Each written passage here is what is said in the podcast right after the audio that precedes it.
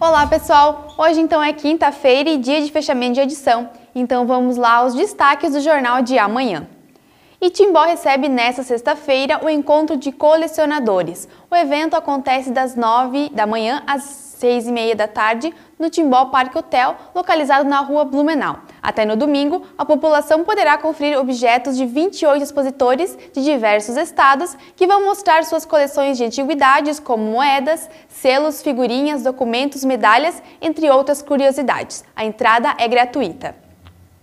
E o T-Rex Futebol Americano volta a campo neste domingo, dia 12 de junho, pela primeira partida da Liga BFA Conferência Sul 2022. Na data, a equipe timboense recebe o Itajaí Almirante. O jogo acontece às duas e meia da tarde no Complexo Esportivo de Timbó. Essa é a primeira competição oficial do T-Rex desde o começo da pandemia e a maioria dos municípios da região do Médio Vale apresentou saldo negativo na geração de empregos no mês de abril.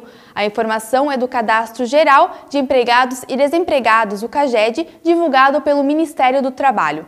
Veja mais detalhes no impresso, os dados sobre empregabilidade nos municípios aqui da nossa região. E na coluna Bastidores você confere as últimas notícias da política regional e estadual, sempre com muitas novidades.